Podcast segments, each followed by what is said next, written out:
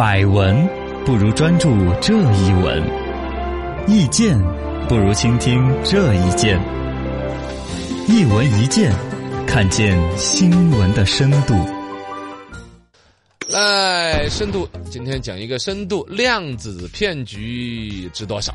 最近呢，中国量子物理学家、中国科学技术大学教授潘建伟在演讲当中说呢，目前市场上出现了一批打着量子旗号招摇撞骗、撞骗的产品呢，这表明公众对量子科学知之甚少啊。其实关于量子骗局呢，应该说是都麻木了，是一个老生常谈的话题。嗯但是这儿呢，既然啊比较权威的量子物理的一位专家专门来谈到这个事情，就可见可能下一步在本身呢量子力学啊什么这一方面的普及啊普及，我觉得我们电台有这个责任。没错一下就激起了我的责任心。好我就跟大家讲什么叫量子。啥子叫量呃，子？量子就是量，就是就是哎，好亮啊，好夺目 啊量子，英文啊，我还是跟你说中文 吧 Quantum quantum Quantum 啊，现在物理的一个概念嘛，也就是一个物理量。如果说存在最小的不可分割的一个基本单位，原来我们以为这个世界就是看到的水就是水，天就是天，后来发现底下还要分成小团儿小团儿的，叫分子。分子。分子再往下又分成了原子。嗯。原子后来说这味道不好，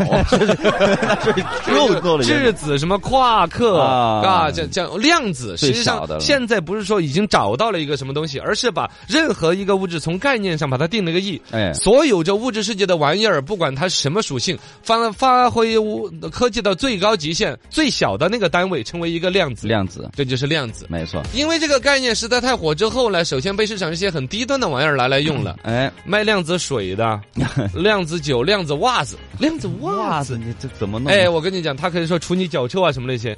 原来像纳米技术出来的时候，就有纳米袜子。纳米袜子说的是把一个什么玩意儿以纳米级的技术涂在袜子上面啊，从而达到灭菌的作用。就说那个袜子那个感觉不透气了呀。有洞洞啊，但是我想象当中当时那个逻辑就说的感觉像那那种造出来的袜子，那你的脚气那些粪化那些病菌嗯都抓不住。哎呀，我又滑下去了。那不都留在脚上了吗？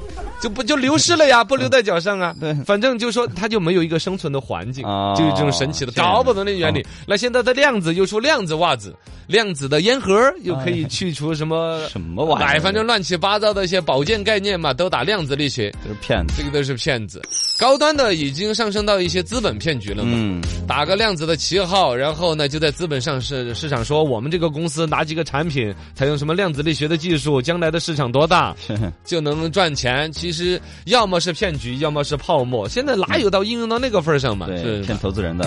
如果说非要去对于这个量子类的产品进行一个判辨别的骗骗，进行一个辨别的话，简单一句话。所有量子跟生活当中的某个产品相结合，都肯定是骗局。对因为现在技术就没到那个份儿上。对，现在量子这个玩意儿，就是在那个通信呐、呃，计算机呀、精密测量方面有一些，要么就是大金融、重大金融安全保护方面、啊有一些应用在在推进。对还有呢，就是关于量子计算机。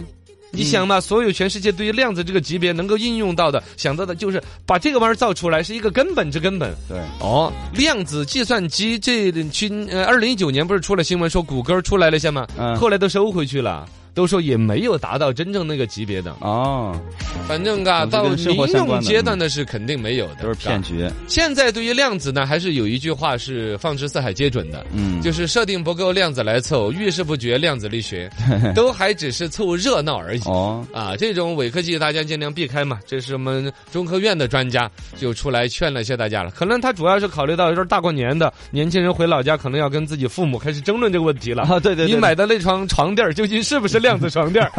你买的那双袜子啊、水杯是不是量子水杯？对有中科院的专家、量子物理专家站出来说了一下，对你们那些都是渣渣，都是骗子啊。有不可信的。